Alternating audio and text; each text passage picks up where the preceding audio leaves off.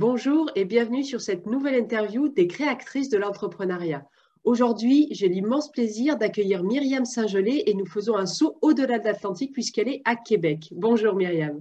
Bonjour. Bonjour. Alors, pour l'intention de ces interviews, en fait, c'est d'inspirer des femmes qui ont le désir de créer leur entreprise ou qui sont déjà dans une entreprise depuis quelques mois, quelques années et qui ont de la difficulté à peut-être gérer leur état d'esprit, le syndrome de l'imposteur, gérer leur énergie, mais aussi peut-être planifier leurs activités et planifier leur temps. Et toutes les entrepreneuses que je reçois ont l'immense avantage de nous partager avec humilité et authenticité bien leur stratégie à elles, leurs trucs et astuces, leur mode d'emploi, et puis aussi nous avouer que ben, la, route est pavée parfois de difficultés, mais qu'on peut les passer. Donc aujourd'hui, j'accueille Myriam Saint-Gelais qui cherche des subventions publiques pour des organismes à but non lucratif, mais aussi des artistes, et elle nous en parlera un peu plus avant.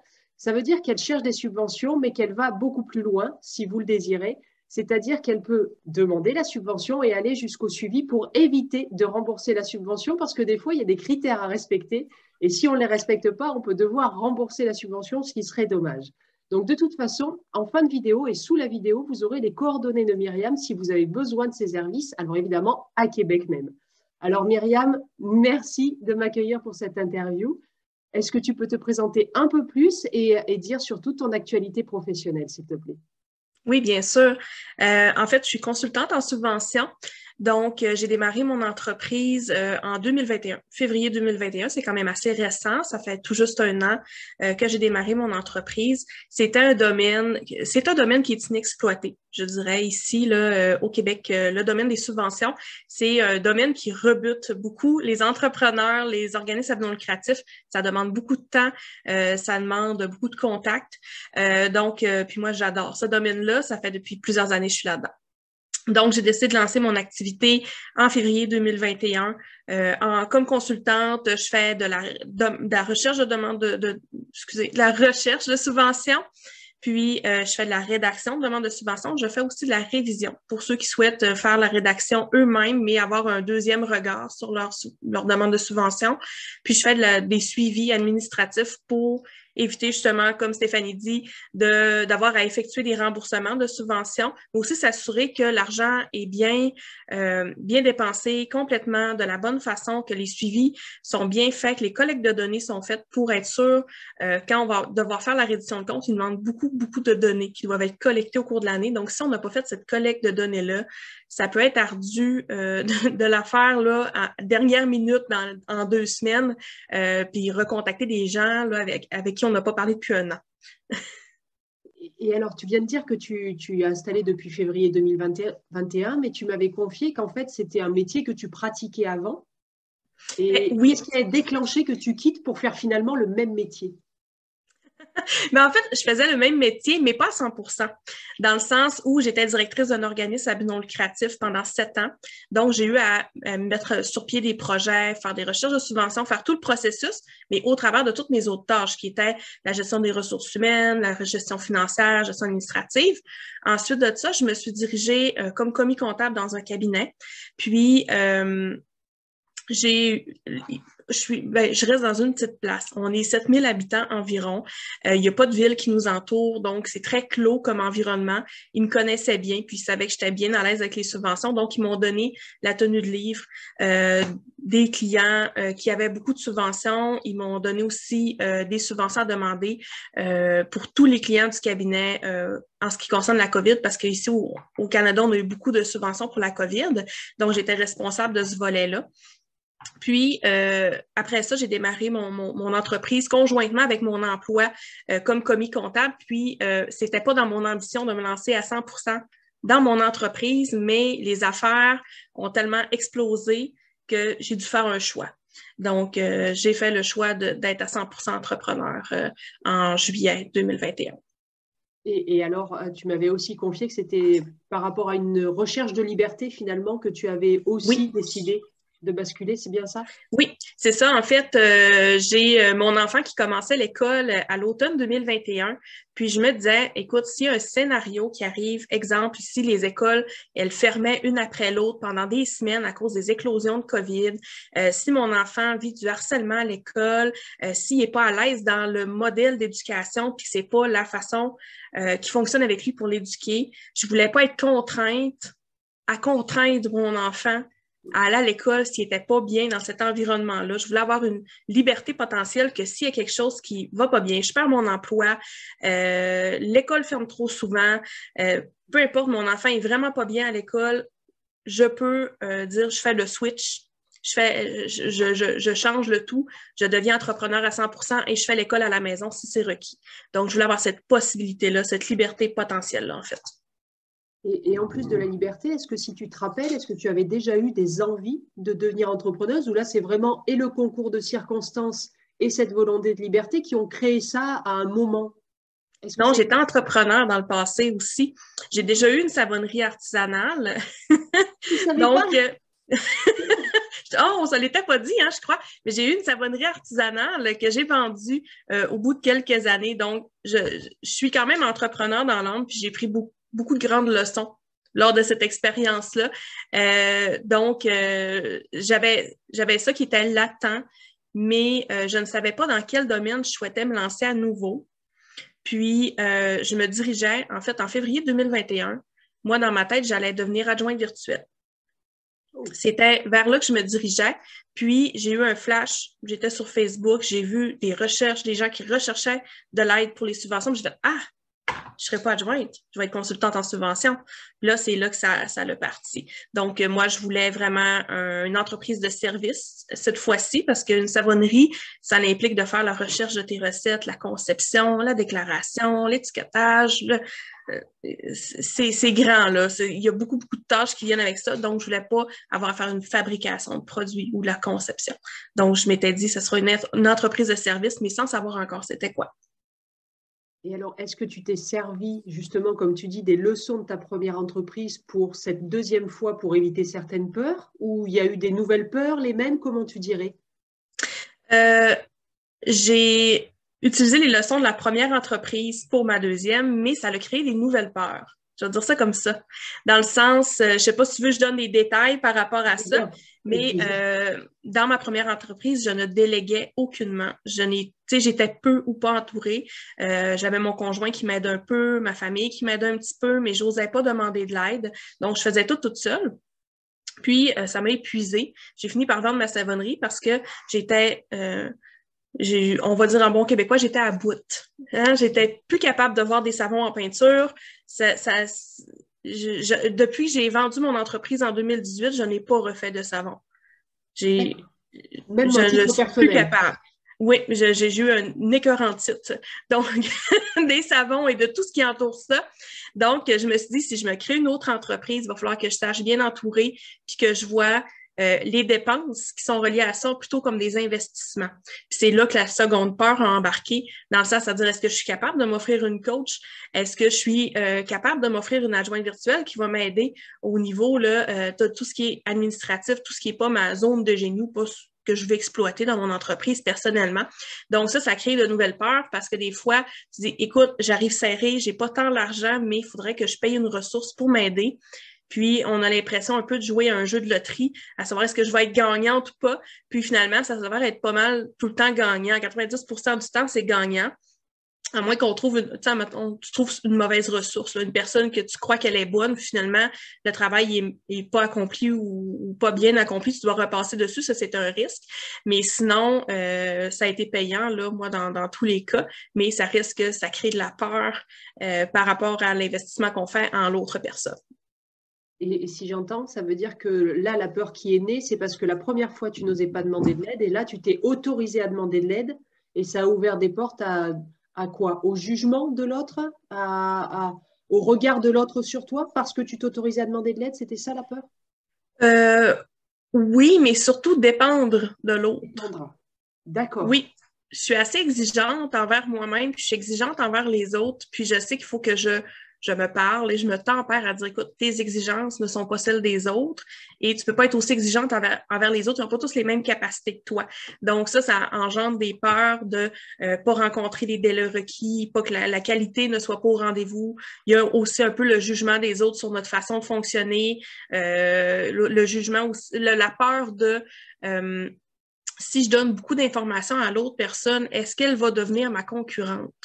Ça, c'est une autre chose aussi, de peut-être potentiellement créer de la concurrence. Ça, c'est une peur qui peut être latente aussi là, euh, dans mon cas. Et ça veut dire qu'elle est latente, ça veut dire qu'elle est là ou est-ce que tu es en train de la travailler ou elle est passée cette peur, Myriam? Ben, euh, elle revient quand je suis pour justement dire, OK, je, je fais entrer une nouvelle personne dans mon équipe pour certains besoins qui sont vraiment spécifiques aux subventions. Euh, est-ce que je vais me créer de la concurrence? Et euh, ça fait partie de mon cheminement euh, quand je réfléchis à savoir si je fais entrer une, personne ressource nouvelle dans mon entreprise, en fait. Donc, c'est latent dans le sens où ça va surgir quand j'ai à réfléchir, puis ça va, ça va prolonger un peu ma réflexion. D'accord. Mais, mais j'entends que tu arrives à le faire, donc ça veut dire que tu es sur une pente d'évolution personnelle où tu ouvres beaucoup plus les choses et finalement j'entends que tu te fais sûrement arriver les bonnes personnes, c'est ça? Oui, oui, puis euh, ça a quand même évolué beaucoup à ce niveau-là parce que je suis en train d'évaluer de, si je ne mettrais pas en place une formation. OK, un produit euh, numérique oui, un euh, produit numérique pour former euh, justement là, euh, des personnes clés à apprendre à chercher par des demandes de subventions pour leur entreprise ou pour leur, pour leur organisme. Donc, cette peur de la concurrence-là, c'est muté en peur de perdre la clientèle. Mais il y a tellement d'organismes, écoute, je, peux pas je ne peux pas tous les desservir. D'accord. Donc, si tu avais d'autres personnes qui savaient faire, tu pourrais peut-être chapeauter ou mentorer ces personnes-là. Exactement. En plus de créer des revenus passifs. Bien sûr. Semi-passifs. Ouais. Bien sûr. Donc après, c'est plus de la concurrence, c'est de, c'est, être complémentaire, c'est devenir complémentaire. Euh, excellent. Est-ce que ça veut dire que ça, c'était, euh, euh, je suppose que tu le sais puisque tu as parlé que tu te faisais coacher. Est-ce que tu as travaillé ta vision d'entreprise que tu voulais créer à un an, deux ans, cinq ans, dix ans? Est-ce que ça, tu l'as travaillé? en train de le faire cette semaine. Je rencontre ma coach. Euh, là, on est le matin ici, là. Euh, donc, je rencontre ma coach en fin d'après-midi aujourd'hui euh, pour justement parler de mon plan de croissance parce que c'est quelque chose qu'on voulait faire au retour des fêtes. puis, là, actuellement, je suis capable de me projeter seulement sur deux ans. Euh, la raison est que j'ai connu une hypercroissance un peu malgré moi, dans le sens où moi, dans mon plan initial, actuellement, je serai encore à l'emploi dans le cabinet comptable et je ferai consultante par les soirs et les week-ends.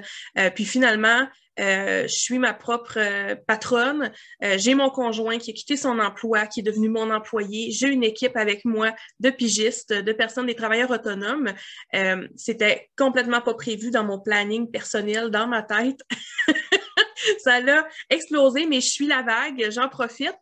Donc, j'ai de la difficulté à me projeter parce que je me dis, bon, mais ce que j'écris sur papier pour dans un an, ben, ça va-tu se réaliser dans six mois en réalité ou ça va se réaliser dans un an et demi? C'est difficile à prévoir. Euh, on dirait que je suis en c'est pas c'est pas une pente là, qui, qui est vraiment égale. J'ai l'impression que c'est un pic que je vis actuellement, puis que tout ce que je projette arrive. Fait que j'ai un peu peur de me projeter puis de dire OK, ça va être trop gros à prendre cette année si je mets trop de choses. je serai pas capable. ça, veut dire qu'en parallèle de ta vision, ta coach va se faire travailler ta légitimité à grandir comme ça et prendre toute ta place. C'est excellent. Là, là j'entends que presque ta vision, elle rattrape, euh, elle est vraiment très proche de la réalité à chaque fois. Oui, oui, oui. Euh, écoute, euh, ma vision, je me fais des vision boards aussi, là, des tableaux visualisation. Puis, il faut que je les refasse aux six mois. C'est pas un an, c'est comme moi, je, fais mon tableau de visualisation en me disant, ben, écoute, ça, c'est mon objectif, dans un an, je vais être là. Puis finalement, je le refais aux six mois. Puis je dois l'actualiser parce qu'il devient désuet, c'est pas très long. Donc, je suis comme, OK, c'est puissant. ça me dépasse un peu par moment aussi. Il est en face de toi, ton tableau de visualisation, ou tu l'as ben mis à un endroit où tu sais où il est et ça suffit? Oui, je l'ai mis, euh, il est dans ma chambre, euh, à l'endroit où je cherche mes vêtements. Donc, le matin, quand je m'habille ou le soir, quand je me change, après ma douche, je le vois, je le visualise à ces moments-là. Je, suis obligée d'être devant. Excellent, excellent. Oui, mais du mm. coup, euh, si tu le voyais un peu moins, tu pourrais peut-être mettre un an à faire les choses. Là, tu mets six mois. Ah oui, ça me donnerait une petite pause. non, non, non, non, il faut aller, il faut continuer. C'est génial ce que tu dis. C'est génial. Euh, du coup, pour revenir à, l'état d'esprit, on a parlé de la vision. On a, j'aimerais que tu parles de, des pensées, justement. On a parlé des peurs. Mais en termes de pensée, est-ce que ton cerveau est ton ami ou est-ce que des fois, il, il essaye de te tirer vers le bas?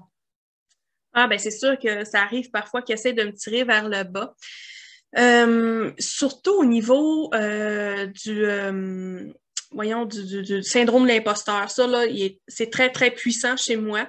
je dois constamment me faire ramener par ma coach, puis je dois constamment aller chercher des validations externes pour me rassurer sur ma légitimité. Euh, puis, tu sais, j'ai l'expérience dans le domaine depuis 2012 quand même. C'est pas rien, mais euh, j'ai l'impression d'être toujours toute petite à côté de mes concurrents. J'ai peu de concurrents. Puis à chaque fois je les regarde, je suis comme, OK, je, je, je leur arrive pas à achever. Et puis, dans le fond, euh, je leur arrive à achever là, comme il faut. Arrête de les regarder finalement. c'est ça, je de les regarder dans les yeux, mais euh, ça me demande quand même de travailler beaucoup là-dessus euh, parce que ce syndrome d'imposteur-là euh, surgit un peu à n'importe quel moment, au moment de fixer mes prix, au moment de parler à des clients. c'est vraiment à certains moments spécifiques que ça va surgir, puis je dois développer des outils pour surmonter ça sans que ça paraisse ça veut dire que ça surgit soudainement et que là, il y a le dialogue intérieur qui est en train de te grignoter alors que tu es avec quelqu'un, par exemple? Oui, carrément. Euh, donc, euh, j'ai, euh, mettons, je parle à un client, puis je, je, je, je veux donner beaucoup de valeur. En fait, mais je suis pas en consultation, je suis juste en rencontre de qualification de client. Mais là, je vais tenir à donner de la valeur pour prouver que je suis bonne. Euh, puis ça va finir que j'offre une consultation euh, rapide en 15 minutes gratuite au client. Il repart, il m'achète pas de service. Donc, ça me nuit vraiment là, au niveau de mon chiffre d'affaires. Carrément on va le dire, là, on va dire les vraies choses, ça me nuit au niveau de mon chiffre d'affaires parce que euh, je, je, je, me tire dans le pied en voulant apporter trop de valeur à des moments où je ne dois pas en apporter tu, tu, vends, tu te survends parce que tu n'es pas sûr de, ton, ta légitimité, en fait. Oui, je me survends, puis je, donne l'équivalent d'une consultation que normalement je ferais payer en dans 15 minutes. Est-ce que travaille avec ta coach dans le sens euh, faire des jeux de rôle ou, est-ce que c'est elle travaille sur ton estime de soi, ta confiance en soi? Elle travaille sur ma, mon estime. J'ai suivi aussi des formations en vente pour comprendre plus le mindset que je dois avoir lors d'une d'un processus de vente ou de, de rencontre de qualification. Puis aussi, euh, j'avais beaucoup, beaucoup de rendez-vous dans mon agenda, euh, justement, de rencontres de qualification. Donc, j'en ai délégué quand même une bonne partie à une vendeuse. OK. Pour justement parce que ça me prenait deux jours par semaine, ces appels-là. Puis là, je passais deux jours à constamment me tirer dans le pied. Ça n'avait pas de bon sens. en plus, ça me drainait. Ouais. Donc là, j'ai fait un, une solution hybride dans le sens où j'ai pris une personne qui fait des ventes pour moi, mais je conserve quand même euh, une certaine partie des rendez-vous euh, pour pas tout lui remettre non plus, puis continuer à faut que je me pratique, puis il faut que je devienne bonne en vente aussi. Il faut que je sache me vendre. Je peux pas juste déléguer ça puis pas améliorer cet aspect-là. Donc, j'ai suivi des formations, puis des, des, des, des, même des semaines de coaching spécialisées en vente et tout ça pour m'aider à m'améliorer. Puis ça, j'ai fait ça au cours du mois de janvier. Là, c'est vraiment tout récent. D'accord. Donc, tu dirais que si tu te projettes à il y a un an, en février 2021, par rapport à aujourd'hui, tu t'es amélioré, ça va mieux? Enfin, Est-ce est que tu arrives à apaiser ce syndrome de l'imposteur? Parce que beaucoup de femmes le vivent et finalement, elles ont toujours la crainte qu'il soit toujours là. Toi, est-ce que, ça a, est que ça a baissé? Oui, ça a vraiment baissé, surtout euh, en précisant mon offre de service veux, pas, on fait une collecte de données euh, de façon euh, non officielle quand on donne nos premiers services à nos clients. C'est là qu'on on constate mieux leurs besoins, ce qu'on est en mesure d'offrir, puis dans quel délai, combien de temps ça nous prend. Fait que ça m'a permis d'aller préciser mon offre de service de plus en plus. Donc, avec une offre de service plus précise, là, je suis vraiment dans ma zone de génie. Euh, au début, j'offrais des services un peu plus grands. Puis là, j'ai vraiment raffiné, de dire, OK, non, moi, c'est ça que j'aime c'est cette tâche-là dans laquelle je vibre carrément. Quand je suis en train de la faire, je suis comme, OK, je me mets de la musique, un bon café, je tripe, ça prendra les heures que ça prendra, je suis dans ma zone. Fait que j'ai vraiment raffiné mon offre de service pour dire, OK, moi, je fais des tâches qui sont constamment dans ma zone. Je délègue le reste, côté administratif et tout ça. Puis, euh, ça m'a permis vraiment d'apaiser mon syndrome de l'imposteur parce que là, je sais que les tâches que je fais, je suis vraiment excellente là-dedans. Puis aussi, les retours des clients. Je parle à un client, Euh, il y en a qui me disent Écoute, Myriam, c'est comme si tu faisais partie de l'équipe. Hey, Myriam, une chance que tu es là. On a réussi à aller chercher plein d'argent cette année. On n'avait jamais fait ça. Euh, fait que les retours des clients qui me disent Écoute, euh, on te veut pour plusieurs années dans notre organisme, dans notre entreprise. ça aussi, là, ça, ça va beaucoup apaiser le syndrome de l'imposteur, je te dirais. Que les autres voient, constatent la valeur qu'on a. Donc, tu as réussi à l'apaiser en intérieur en, te montrant à toi-même toute la valeur que tu as, c'est-à-dire que tu as dû passer par écrire tes offres et les affiner. Et on te dit, mhm. en les voyant écrites, tu t'es dit, ah oui, mais ça, je, effectivement, je sais faire, donc c'est OK pour moi. quoi. Mhm. oui, carrément. en fait, toi, tu, as, tu combats, entre guillemets, le syndrome de l'imposteur de deux côtés, intérieur et extérieur. Oui, carrément. Est-ce qu'il y a d'autres choses qui te, qui te bloquent actuellement ou qui te freinent? Parce que bloquer, si tu as une telle croissance, c'est pas bloqué, mais est-ce qu'il y a d'autres choses qui te freinent dans ton quotidien d'entrepreneuse? Euh, La délégation. Sais, je dis qu'il faut déléguer, mais ça reste quand même un frein, dans le sens où je, je sais que je pourrais déléguer plus. Euh, parfois, j'ai tendance à sous-estimer les capacités des gens avec qui je fais affaire ou à penser que, ah non, c'est peut-être trop complexe pour eux euh, ou ah, ça va sûrement être mal fait. Il va falloir que je le refasse parce que c'est un, il y, a une certaine complexité reliée à ça. Euh, fait qu'au niveau de la délégation, je sais que je l'optimise pas à 100 Ça, c'est sûr. Est-ce que ça veut dire qu'il y a une peur que ça soit pas fait de la manière que toi tu le ferais? Est-ce que c'est une peur de perdre du temps à former la personne? Tu les formes? Euh, ben, je l'ai sans dire que c'est une formation qu'on on, s'installe en Zoom un à un. Euh, ce que je fais normalement, là, euh, si je délègue des tâches à mon adjointe virtuelle qui est à quelques centaines de kilomètres de chez moi, je lui fais une vidéo avec Loom. Donc, je lui montre carrément le document je veux qu'elle fasse, puis je lui explique en détail avec le visuel qu'est-ce que je souhaite. Donc, j'offre quand même un encadrement. Fait que quand j'envoie une mission à faire, il y a un Loom, il y a les documents, il y a toutes les informations. Donc, quand même, j'offre un encadrement quand même assez serré pour être sûr d'avoir un résultat vraiment euh, proche de ce que je veux obtenir. Et est-ce que tu fais des jalons réguliers avec elle pour voir l'avancée et ajuster au fur et à mesure le temps de voir qu'elle est pleinement autonome? Oui, puis euh, je fais ça de cette façon-là. Puis aussi, les mandats que j'offre, c'est j'ai tendance à segmenter. Je ne vais pas euh, demander à mon adjointe, exemple, de faire un travail au complet de A à Z. Je vais faire certaines parties, je vais déléguer les parties que j'aime le moins. Donc, ça, ça, ça permet vraiment de segmenter. Puis là, moi, quand je reprends où est-ce qu'elle est rendue, bien là, je peux faire les petites corrections si nécessaire sans dire, OK, il faut que je refasse tout. D'accord. Oui, donc, tu as quand même bien les, les ondes de génie. Ouais. C'était quand même euh, drôlement amélioré en termes de délégation et j'imagine que ça aussi, c'est exponentiel. Euh, est-ce que tu as du mal à déléguer aussi, peut-être parce que bah, financièrement, c'est un coût et, tu as cette peur de, que ça coûte trop cher? Oui, oui, effectivement, ça coûte, ça coûte quand même assez cher. Euh, puis c'est sûr que parfois, ça me freine. Euh, si j'aurais un argent infini, là, je déléguerais beaucoup plus aussi. Je déléguerais, là, je fais ma comptabilité moi-même. C'est facile pour moi parce que j'étais commis comptable euh, pour plusieurs entreprises avant, donc c'est pas une difficulté, mais ça demande quand même du temps. Donc, ça, je ne le délègue pas parce que je me dis, bon, ben, je suis capable de le faire, ça me, demande du temps, mais ça ne me demande pas 10 heures par mois non plus. Donc, je le fais moi-même parce que ça me fait sauver un peu d'argent euh, parce que je suis encore en démarrage d'entreprise. Donc, euh, je ne peux pas dire que je roule sur l'or. Ça serait une menterie si je te dirais ça. mais même sans rouler sur l'or, tu investis beaucoup parce que finalement, comme tu dis, ton, conjoint est, ton salarié. Euh, tu oui. une adjointe virtuelle, donc même sans rouler sur l'or, tu te permets d'investir alors que souvent, moi, les clientes que j'ai, elles ne veulent pas investir 100, 500, 1000 euros. Elles ont l'impression que ça y est, elles vont être pauvres. Et en fait, oui, j'ai investi beaucoup. Ouais, mais c'est quoi qui te. Euh, c'est quelque chose que tu as travaillé à investir ou, ou c'est naturel pour toi de te dire bah oui, en tant qu'entrepreneuse, on investit, c'est normal?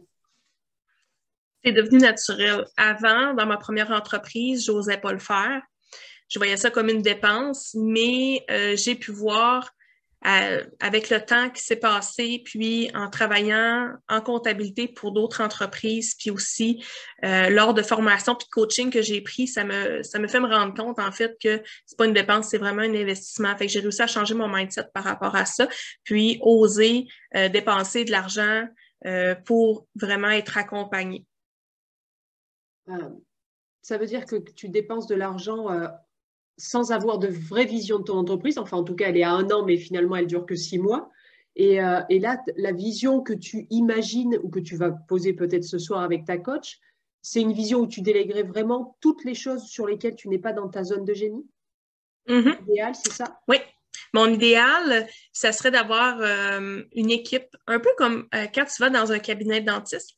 Tu arrives chez le dentiste, tu parles à la secrétaire, puis après ça, il y a une hygiéniste dentaire qui vient te chercher pour procéder au nettoyage et ensuite, à la fin, tu rencontres le dentiste. Moi, dans ma vision, je suis le dentiste. Puis j'ai des hygiénistes qui s'occupent de mes clients, qui font la rédaction, qui font les rencontres. Puis après ça, moi, je chapeaute, je vérifie que tout est beau, puis je m'occupe de la stratégie au niveau du financement. C'est ma vision à long terme. Ben, moyen-long terme, en fait. Oui, oui, c'est une image puissante, en tout cas, qui, qui, qui attire. Et enfin, la métaphore que tu utilises est bien aussi. Donc, c'est, Elle vient de ma coach. Ah, c'est pas moi. Je te préciser, Isabelle, si tu écoutes la, vidéo, ça vient de toi. Génial. Euh, est-ce que tu dirais que l'entrepreneuriat t'a fait développer d'autres qualités, voire atténuer des défauts? Euh, oui, ça demande quand même euh, de, de, comment je dirais ça, au niveau, euh, pas de l'accomplissement personnel, mais de la croissance personnelle, euh, ça demande euh, beaucoup, je te dirais, parce que là, je me rends compte de plus en plus que si je tombe malade, si je fais un burn-out parce que j'ai trop de travail, j'ai pas su bien gérer mon entreprise, si je fais faillite, c'est toute ma famille qui est impactée. Parce que mon conjoint, c'est mon employé, c'est moi qui fais vivre la maisonnée avec ça. Là. Mm-hmm ça l'impacte, euh, ça l'impacte beaucoup, surtout que je prévois avoir plus d'employés éventuellement. Donc, il faut absolument que je prenne soin de moi, que euh, je m'écoute, puis que je me respecte là, dans tout le processus. Euh, c'est difficile. Je peux pas dire que je le fais à 100% Hier soir encore, j'ai travaillé jusqu'à 23h30 quand j'aurais pas dû, mais bon, on est dans une grosse période au niveau des subventions, donc je me dis, bon, je me permets des écarts, mais outre ça, je me suis pris des coachs personnels euh, en entraînement, en vision de soi-même, euh, justement en croissance personnelle. Fait j'ai une coach d'affaires, mais j'ai d'autres coachs aussi au niveau personnel pour vraiment aller m'aider à euh, prendre soin de moi puis m'assurer que ma croissance suive ma, ma croissance d'entreprise puis qu'il n'y ait pas un clash entre les deux, là, vraiment un gros écart parce que sinon, ça ne pourra pas fonctionner longtemps. Ouais, c'est ce que je dis souvent à mes clientes, c'est que le produit le plus important de l'entreprise, c'est soi, en l'entrepreneur. Mhm. Parce que comme tu dis, s'il s'effondre, bah, l'entreprise s'arrête. Donc, à part si on a 500 salariés, c'est pas le Mais là, dans le, dans le cas où on est 2-3, bah, génial. Et euh, en, plus de ces outils, est-ce que tu as eu dû travailler, parce que le, parcours entrepreneurial, il n'est pas linéaire, euh, ça génère beaucoup d'émotions, des très positives, des très négatives. Est-ce que là, tu as eu un travail à faire pour gérer utiliser tes émotions, en fait. Oui, euh, quand même, euh, parce que je suis le genre de personne qui a de la difficulté à dire non à des, euh, à des offres, puis en étant entrepreneur, je dois dire non à certaines offres que ben, j'aimerais faire, mais qui ne sont pas nécessairement dans ma zone de génie ou qui me feraient perdre beaucoup de temps pour peu d'argent. Donc, quand arrive le moment de dire non, ça me demande beaucoup, beaucoup, beaucoup. Donc, je dois vraiment travailler sur les émotions que ça génère. Donc, ma coach d'affaires euh, m'aide vraiment beaucoup à ce niveau-là euh, parce qu'il y a beaucoup, beaucoup d'opportunités qui s'offrent à nous en tant qu'entrepreneurs, euh, qu'on fait beaucoup de réseautage, puis euh, on voit beaucoup, beaucoup de possibilités. On connaît plein de belles personnes, puis on veut dire oui à tout le monde, oui à tout, puis on peut pas. On ne peut pas s'éparpiller. On a une mission d'entreprise, on a une vision, il faut essayer de rester dedans euh, le plus possible, sinon euh, ce ne sera pas lucratif à long terme. Donc, moi, ça, ça me génère beaucoup, beaucoup d'émotions. c'est assez intense. Donc, euh, oui, on travaille là-dessus. mais en un an, c'est pareil? Tu as vu ton évolution en termes de gestion de ton éparpillement ou c'est encore une difficulté? Non, non, je me je me gère, euh, malgré que j'ai toujours des, euh, des possibilités que je me dis Ah, ça, j'aimerais ça, ajouter ça dans mon entreprise, ah, ça, puis là, ça. Mais là, je suis comme oh, Non, non, je, je peux pas, euh, je peux pas tout faire en même temps. Si je fais tout en même temps, je vais juste tout faire à moitié, puis en négligeant mes clients en même temps, en négligeant mon, mon travail qui est lucratif actuellement. Donc, j'ai une gestion d'éparpillement là, qui, qui, ça va bien, là. Ça va bien. je me contrôle. Est-ce que, l'éparpillement, ça rejoint l'idée d'avoir plein d'idées à la minute? Parce que là, tu viens de dire ça. Ça veut dire toutes les saisir ou, ou tu t'autorises quand même à noter toutes ces idées au cas où un jour tu puisses les faire? Oui, je mets notes. Euh, je me note ces idées-là. Euh, puis même, souvent, ce que je fais, je m'imprime même la documentation par rapport à ça. Euh, il y a des choses que des nouveaux services que je veux offrir. J'ai été me chercher les informations par rapport à ça. J'ai imprimé la documentation. Je me dis, quand je serai prête, je vais lire là-dessus, puis je vais pouvoir me dire, OK, ça vaut la peine ou ça va me demander trop une grosse courbe d'apprentissage. Et ça me permet de me déposer puis dire, OK, cartésiennement, je ne sais pas si c'est un mot qui existe, mais cartésiennement, est-ce que euh, ça vaut la peine pour mon entreprise. Puis moi, je suis une fille de papier, donc j'imprime, je prends des notes, puis euh, je, me, je, me, dépose vraiment papier de façon physique euh, avec ces idées-là pour voir si ça pourrait être plus être un hobby ou il faut que je le joigne dans mon entreprise. D'accord, donc tu passes encore beaucoup par le papier. J'ai vu qu'il y avait une publication Facebook d'ailleurs oui. où tu étais sur ton bureau et il y avait beaucoup de papier. J'avais un document d'environ 20 pages que je devais réduire de moitié. Je devais éliminer les doublons, les triplons de texte. Puis là, à un moment avec ta roulette, il, était 10 heures le soir, puis avec ma roulette, je oh non, je vois plus rien. J'ai tout imprimé, j'ai tout étalé sur la table. Puis là, écoute, ça a pris 20 minutes, c'était réglé. Puis ça faisait une heure que j'étais à l'ordinateur. À un moment on vient qu'on voit plus rien. C'est difficile d'avoir une vision d'ensemble, justement, dans un document Word sur un écran. Euh, c'est pas, pas super bon pour ça. Donc, euh, j'ai puis j'ai constaté que c'était beaucoup plus rapide hier. J'ai fait OK, je pense que je vais fonctionner comme ça plus souvent. Puis euh, euh, on va laisser faire la dépense de papier puis d'encre. On va, on va y aller, puis on va être plus rapide. ça, me fait penser à une qualité des entrepreneurs, l'agilité. Est-ce que tu dirais qu'on est obligé d'être agile quand on est oui. entrepreneur? Oui, euh, il faut être agile parce que surtout Bien, pas surtout dans mon domaine, mais dans mon domaine, je le constate parce que les, les subventions changent constamment. Il y en a qui ferment à toutes les semaines, il y en a qui ouvrent à toutes les semaines. C'est toujours des nouvelles données à intégrer, c'est toujours des nouveaux besoins que ça crée au niveau des clients, euh, des nouvelles demandes d'informations. Donc, ça demande d'être toujours, toujours euh, au courant ou à tout le moins d'être capable d'apprendre rapidement puis d'être très autodidacte puis très agile là, par rapport à ça. Donc, c'est agile dans le cœur de ton métier, mais c'est aussi agile en termes personnels, c'est-à-dire il y a une méthode de travail que je suis en train de faire comme hier sur ton ordinateur, ça marche pas, je passe au papier, je suis agile en, mhm. manière de me gérer en fait. Oui, oui, ça prend ça euh, parce que euh, j'aime bien la phrase qui dit euh, ah, je peux pas dire la phrase exactement, je m'en souviens pas, mais celle qui veut dire ben, à force de toujours essayer la même méthode, tu vas toujours arriver au même résultat. Oui, c'est Einstein qui dit la folie, c'est faire toujours la même chose et penser qu'on pourra obtenir un résultat différent. Exactement. ça, c'est quasiment, bon, sans savoir la phrase exacte, tu viens de la dire, là, mais euh, c'est un peu comme un mantra pour moi, là, dire, écoute, là, ça, ça fait deux fois, là, ça fait deux heures que je suis sur mon document, ça fonctionne pas, c'est quoi que je peux faire d'autre pour arriver à un résultat parce que là, il faut que ça se règle. Fait c'est mon mantra. Ça, veut dire que c'est une qualité que tu avais aussi en tant que salarié et enfin directrice aussi, ou là, c'est vraiment l'entrepreneuriat qui t'a fait euh, développer ton potentiel? Euh, je l'avais déjà, mais peut-être pas euh, aussi puissant, en fait. Là, vu que quand tu es salarié, c'est facile de dire je dépends de l'entreprise. si mes résultats sont ben, pas médiocres, mais moyens, exemple, l'entreprise, c'est elle qui va prendre un peu le blâme pour moi ou qui va rectifier la situation ou c'est facile de s'en remettre puis de dire, ben écoute, si aujourd'hui je vais moins bien, je prends ça plus relax, je suis payée quand même. C'est facile de s'asseoir sur ses lauriers puis de dire, ben écoute, ah ben la méthode qu'ils me proposent n'est pas, pas rapide, là, mais écoute, moi je suis payée pour le faire de la façon qu'ils veulent. Je vais le faire comme ils veulent. Tu sais, ça. On, on, franchit peut-être pas tant l'étape de l'agilité parce que c'est pas nécessaire. Tandis que quand tu es entrepreneur, si tu veux optimiser ton temps puis être le plus efficace possible puis avoir une certaine liberté, tu n'as pas le choix d'être agile, je crois. Mm.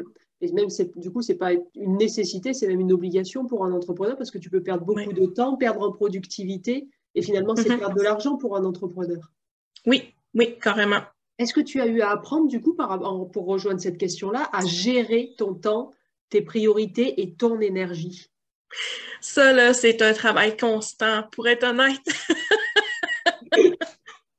que tu n'avais pas à faire en tant que salarié, c'est ça que j'entends? c'est ça, ben, comme salarié, je travaillait de 8 h à 16 h. J'arrivais à la maison, ben, j'allais chercher mes enfants, puis on fait souper. La routine en bac, c'est naturel. Le soir, on s'écoute, on, écoute la télé, puis euh, c'est facile. Euh, mais là, euh, on n'est comme pas impacté nécessairement comme salarié toujours par euh, la, fluctuation de la demande qui, va, que l'entreprise va subir parce qu'ils vont le répartir au travers des employés, puis on ne le subit pas personnellement nécessairement, on conserve notre horaire. Mais euh, quand tu es entrepreneur, euh, il y, a, quand même des cycles, il y a des saisons. Comme moi, là, j'ai des saisons là, au niveau des subventions, puis là, je suis en plein dedans, une grosse saison. Donc, ça implique que je dois travailler plus, puis je vais avoir des périodes qui sont plus mortes. Puis c'est, j'essaye d'avoir un horaire quand même fixe, puis de pas travailler les soirs, mais je sais que lors de ces saisons-là, je dois travailler les soirs, mais j'essaie de, me donner du temps pour moi pareil. Euh, c'est pas toujours facile. C'est c'est facile de dire ah, écoute, je vais sauter le dîner puis je vais travailler sur euh, le dossier de ce client-là pour avancer, mais finalement, on n'est peut-être pas tant productif parce qu'on on a faim, on est fatigué, on a besoin d'une pause. Ça fait déjà quatre heures qu'on est devant l'ordinateur. Fait que j'essaie de m'accorder d'aller prendre une marche ou d'aller euh, euh, dans, un, dans, un magasin, euh, aller fouiner un petit peu pendant 30 minutes, 45 minutes, revenir, tu sais, prendre des pauses là, selon mes besoins mais euh, c'est pas toujours facile. Puis, comme je te disais, ben, j'ai tendance à beaucoup dire oui. des fois, je surestime même ma capacité en termes de temps pour effectuer un mandat. Donc, euh, souvent, ça fait que je vais mettre beaucoup de clients à mon agenda. Puis, euh, en fait, je vais, être, euh, je, vais, je vais devoir travailler le soir parce que finalement, je croyais devoir mettre seulement deux heures sur ce client-là. Finalement, ça en prend quatre. donc là, toutes mes plages horaires s'allongent dans mon agenda. Puis, ça peut venir problématique. Là, je suis en train d'ajuster le tir par rapport à ça, justement. ça veut dire que tu apprends à... Moi, moi, quand je fais créer la propre méthode de gestion du temps à mes clients, en fait, je leur fais intégrer d'office un bloc pour éponger toutes les urgences et les, et, les, délais qui ont pris plus de temps que ce qu'on prévoit, parce que ça arrive à tout, enfin, à tout le monde, quoi, en fait. Oui, c'est ça. J'ai, mis, j'ai commencé à mettre des périodes tampons dans mon horaire. Puis j'ai aussi mis, euh, ça fait deux semaines que j'ai commencé ça. J'ai mis, j'ai réservé deux, deux après-midi par semaine à mon entreprise pour suivre des formations, faire ma petite comptabilité, euh, faire du développement, vraiment développement. Tu ne travailles pas sur des mandats. Je ne travaille pas sur des mandats. Je travaille sur des mandats seulement le matin parce que c'est là que c'est. Ben, vu que c'est de la rédaction, il faut être quand même euh, assez concentré. C'est le matin que je le suis le plus. Donc, le matin, je travaille euh, sur des mandats. Euh, trois après-midi par semaine, je prends des rendez-vous clients. Donc, les consultations, les, les rendez-vous de qualification, c'est là que ça se passe. Puis, les deux autres après-midi par semaine, il y a juste un peu comme période tampon ou développement d'entreprise ça veut dire que tu t'es observé. Là tu, là, tu viens de dire, par exemple, que toi, la concentration, c'était plutôt le matin, ce qui n'est pas le cas de tout le monde. Tu t'es observé pour trouver ça et mettre en face de l'activité la bonne énergie? Oui, j'ai fait l'exercice, euh, je crois que c'est début janvier, parce que euh, j'avais au début, j'avais segmenté par journée. Donc, j'avais une journée, c'était juste des rendez-vous, une journée, c'était juste de la rédaction. Puis là, je me rendais compte que je n'étais pas productive de la même façon au cours de la journée. J'ai fait OK, c'est peut-être pas le bon modèle pour moi. Euh, c'est difficile pour moi d'être en rendez-vous toute la journée. Ça me, ça me demande beaucoup, beaucoup d'énergie. J'arrive le soir, j'ai pas de patience envers les enfants, puis je trouvais ça plate que mes enfants, ça fasse 10 minutes qu'ils soient arrivés à la maison, je suis déjà comme Ah, j'ai hâte que vous soyez couchés. Je suis tannée de voir des gens. je suis tannée, Donc, j'ai dit bon, mais c'est peut-être pas la bonne façon. Euh, surtout, tu sais, quand je travaillais sur des mandats toute la journée, ben là, je me rendais compte l'après-midi, ah, j'avais un down, j'étais facilement distraite, j'avais de la misère à garder le focus. Donc, j'ai vraiment analysé mon énergie par rapport au période de la journée, puis comment je me sentais à la fin de la journée. Puis, j'ai ajusté le tir là, par rapport à ça pour être capable de, de de me respecter, d'être plus euh, productive aussi, parce que ça me permet d'être plus productive dans un certain sens. Euh, puis aussi de me réserver un temps pour moi. De 11h30 le matin à 13h, c'est mon temps pour moi. Donc, je peux aller prendre une marche. oui, le plus possible, à moins que je sois sur un mandat à l'extérieur de chez moi, chez un client.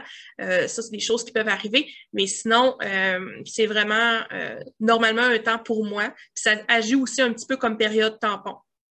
D'accord. Aussi. Et euh, une fois que tu as mis tout ça en place, est-ce que tu arrives à être plus dans la joie de l'entrepreneuriat? Parce que c'est quand même un jeu aussi, on est son propre patron. Euh, ou est-ce que tu es encore pollué par euh, toutes les contraintes, les obligations, les activités, rentrer le chiffre d'affaires? Ça l'a diminué, ça ne l'a pas complètement éliminé, par exemple crois que là, c'est plus au niveau de la structure de la délégation que ça se joue dans mon cas plutôt que dans mon horaire en tant que tel. Euh, parce que, euh, comme je te dis, mais c'est saisonnier. Donc, je je dois euh, constituer une, équipe solide pour justement les grosses périodes, pour être capable de prendre la, quantité de clients qui arrivent, faire le plus gros chiffre d'affaires possible pour, quand il y a une période plus creuse, être capable d'absorber. Donc là, c'est, je pense que mon, mon challenge est vraiment au niveau de la structure et de la délégation par rapport à ça.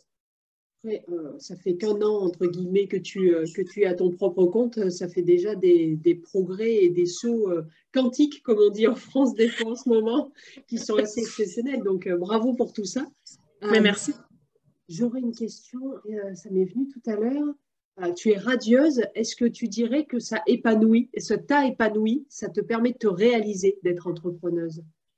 Euh, oui, vraiment. Surtout que c'est une ambition que j'avais depuis longtemps, euh, que ça n'a pas toujours fonctionné comme je voulais, mais là, ça semble fonctionner comme je veux j'ai réussi à bien m'entourer. Puis oui, ça m'aide à m'épanouir. Puis c'est surtout, euh, ça va de l'air bizarre, mais avec mon conjoint qui est devenu, qui travaille pour l'entreprise, c'est devenu un peu comme une entreprise familiale. Puis ça nous a créé une liberté familiale, en fait. Donc moi, ça me permet de m'épanouir là-dedans, dans le sens où là, mon conjoint, il y a moins de, de, de, contraintes que moi. Moi, il faut je travaille sur la rédaction, les mandats clients, tout ça. Et lui, il travaille plus au niveau des réseaux sociaux, la communication avec les clients, tout ça. Donc, euh, euh, il y a plus de liberté un petit peu par rapport à ça, moins de contraintes de temps.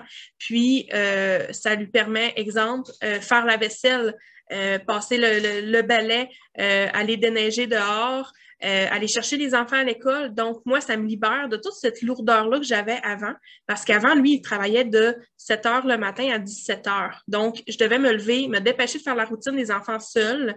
Après ça, je travaillais, je me dépêchais, travailler. Puis après ça, ben, vers 15h30, je devais cesser de travailler pour aller chercher ma fille à la garderie, mon garçon à l'école, commencer à préparer le souper avant que mon conjoint arrive. Puis j'étais tout le temps à, la course. Euh, tandis que là, euh, je peux juste dire, OK, je passe ma journée focus sur l'entreprise. Je sais que tout le reste autour de moi, tout va bien se passer. Mon conjoint va commencer à préparer le souper. Il va aller chercher les enfants. Fait que c'est à travers cette liberté-là, qui n'est pas nécessairement personnelle, mais familiale, que j'ai réussi à créer, que ça, ça je m'épanouis là-dedans. Ça me permet d'être moins stressée, euh, moins à cran. Puis, euh, ouais, ça, ça, vraiment, ça m'a vraiment impacté.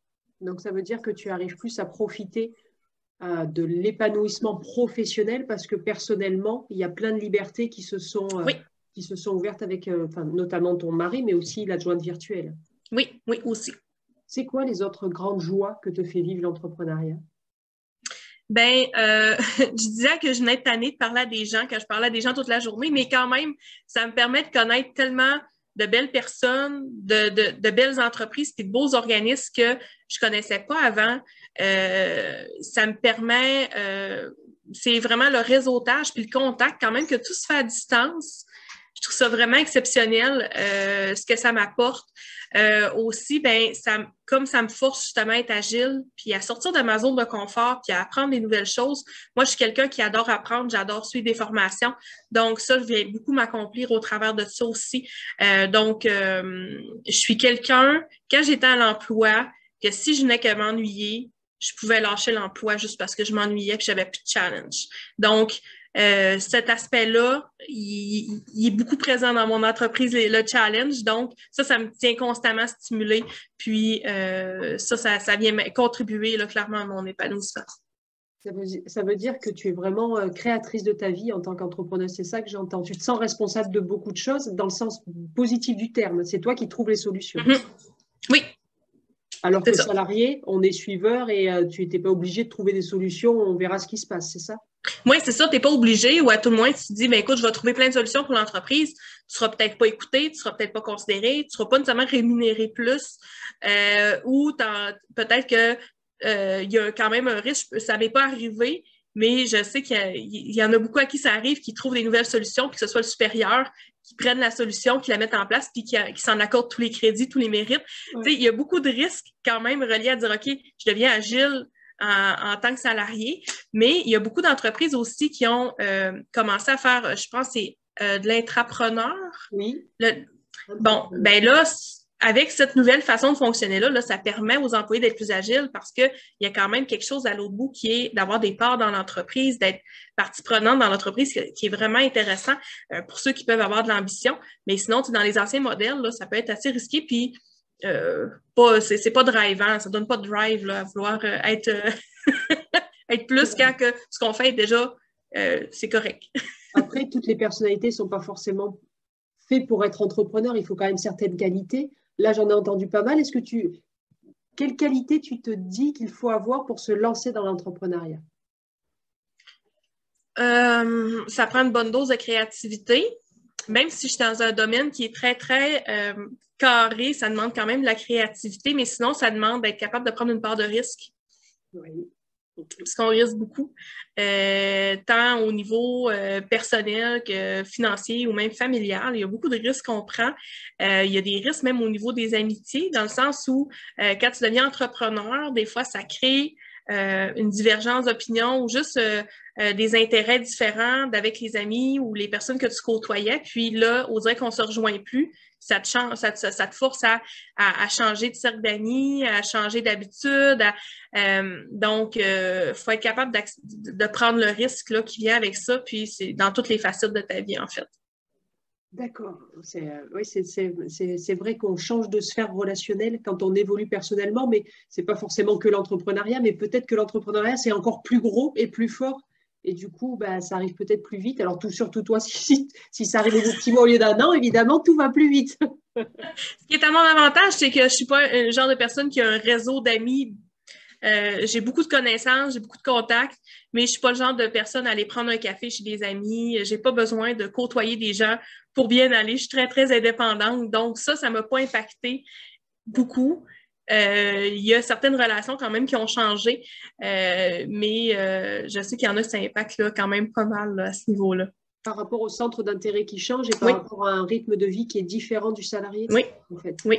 Puis de ne pas se sentir compris non plus par ton entourage compris, c'est-à-dire dans ce que tu vis au quotidien? Oui.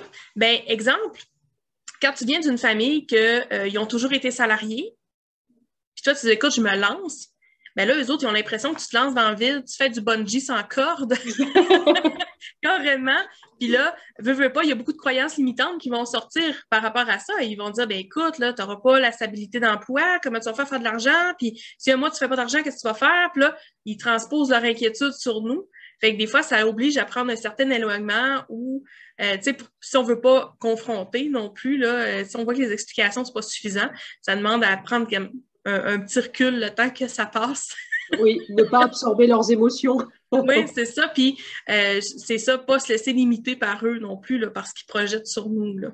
Oui, j'ai vu, il y a une phrase sur Facebook qui tourne beaucoup, c'est la vie des autres, AVIS en un seul mot, euh, la vie des autres n'est que la vie en deux mots des autres. En fait, chacun ah, c'est bon. sa vie. Ouais, je trouve qu'elle est, je la, trouve très bien celle-là et c'est tellement vrai et tu le racontes très bien. Euh, merci beaucoup Myriam. Je vais te poser les deux dernières questions. Alors elles se rejoignent, mais tu vas voir si tu veux faire deux réponses différentes. Quel conseil donnerais-tu à ton toi d'avant la création de ta deuxième entreprise? Euh, de... bonne question de mieux euh, penser, de plus penser à moi au travers le processus. Parce que là, je viens de commencer à penser à moi. OK. Penser à toi dans le sens de prendre soin de toi? Oui, prendre du temps pour moi, puis de, euh, au lieu de tout accepter les, les, offres qui se présentent, parce que c'est l'erreur que j'ai faite au début aussi, de dire, OK, non, est-ce que je veux le faire? Est-ce que c'est quelque chose que je veux faire? Parce qu'il y a aussi euh, l'aspect de euh, si je prends trop de mandats, si euh, j'ai pas de place pour les autres possibilités, il n'y aura pas de nouvelles possibilités qui vont arriver. J'ai un peu cet euh, exemple quand j'ai donné la démission, ma démission à mon emploi. C'est j'ai quitté mon emploi un vendredi. Le lundi, j'avais deux nouvelles offres d'emploi. Il n'y a jamais personne qui m'a approché pour m'offrir des emplois avant. J'ai tout le temps été donné mon CV. Oh, excellent. Donc, tu vois le genre? en fermant, des fois, juste clore quelque chose, ça, nous ouvre à des nouvelles possibilités. Donc, pas, pas tout accepter, puis laisser de la place justement à ces nouvelles possibilités-là qui peuvent être vraiment euh, engageantes pour nous, puis qui peuvent vraiment là, euh, nous apporter beaucoup. Mais si on est trop, euh, trop d'intâches ou trop dans des mandats qui ne nous conviennent pas, puis ça prend tout notre temps, puis toute notre énergie, puis tout notre mental, ça laisse pas la place au bon aux bonnes choses arriver. Ça, c'est la façon que je le pense, puis c'est la façon que je le vis actuellement. Ça me fait penser à, je ne sais pas si on dit la même chose au Québec, c'est l'expression euh, savoir vider sa coupe pour mieux la remplir. tu l'avais pas entendu, mais oui, je la comprends bien. c'est bien faire, Faire le vide pour accueillir le plein. Et du coup, c'est ce que tu dis, en fait, euh, je ferme un endroit et après, j'ai plein d'opportunités qui n'étaient pas là avant, enfin, qui étaient peut-être là, mais donc c'est ouais, chouette. Et mm-hmm. alors, dernière question, quel conseil en termes d'état d'esprit donnerais-tu à une femme, logiquement qui nous regarde et qui nous écoute, qui souhaiterait se lancer dans l'entrepreneuriat? Quel conseil en termes d'état d'esprit? Euh, ben, en fait, euh, d'état d'esprit, c'est euh, de ne pas être dans la crainte du manque. Il faut, vraiment penser en termes d'abondance, de ce qui s'en vient, des opportunités qui s'offrent à nous. Il faut vraiment, il y a une question de mindset, un switch de mindset à faire. Hein. Il y a la loi de l'attraction aussi, là, auquel je crois quand même pas mal. donc, il faut vraiment être dans le concept de l'abondance, puis qu'on est dans notre meilleur, qu'on vibre c'est d'aller chercher une vibration quand on fait nos. Euh, ça, c'est, ça vient pas de moi aussi, ça vient de ma coach, le concept de vibration. Puis j'aime beaucoup ça parce que, euh, tu sais, zone de génie, on l'entend souvent, mais en fait, quand tu vibres en faisant une tâche, c'est parce que c'est ta zone de génie. C'est plus facile à détecter aussi souvent de cette façon-là. Donc, euh, c'est d'aller chercher ces zones de vibration-là qu'on a, puis d'être dans un mindset d'abondance. excellent. Et eh ben, merci pour cet échange très riche, très enrichissant pour les personnes qui vont nous écouter et qui vont, j'espère, passer le cap de l'entrepreneuriat. Est-ce que tu as une phrase, un mot de la fin à nous dire, Myriam? Euh, eh, Non, je pense que non. J'ai pas de mot de la fin. Je pense qu'on a couvert beaucoup, beaucoup, de choses. J'ai vidé mon sac, moi, là, là pendant, pendant notre conversation. Mais euh, sinon, de ne pas hésiter, même si je ne suis pas nécessairement un exemple à 100% mais de ne pas hésiter à reconnaître sa valeur, puis à le. Il euh, faut que ça transparaisse dans nos offres, dans nos prix, euh, de ne pas se sous-évaluer, tant au niveau personnel qu'au niveau envers les clients.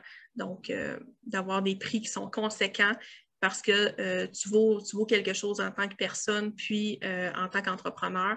Donc, euh, mais mets-toi présente-toi ton juste prix et à ta juste valeur envers tes clients et envers tes partenaires. Oui, c'est toute la différence entre le prix de nos offres, produits ou services et puis la valeur. oui, c'est ça, je fais du pricing de valeur.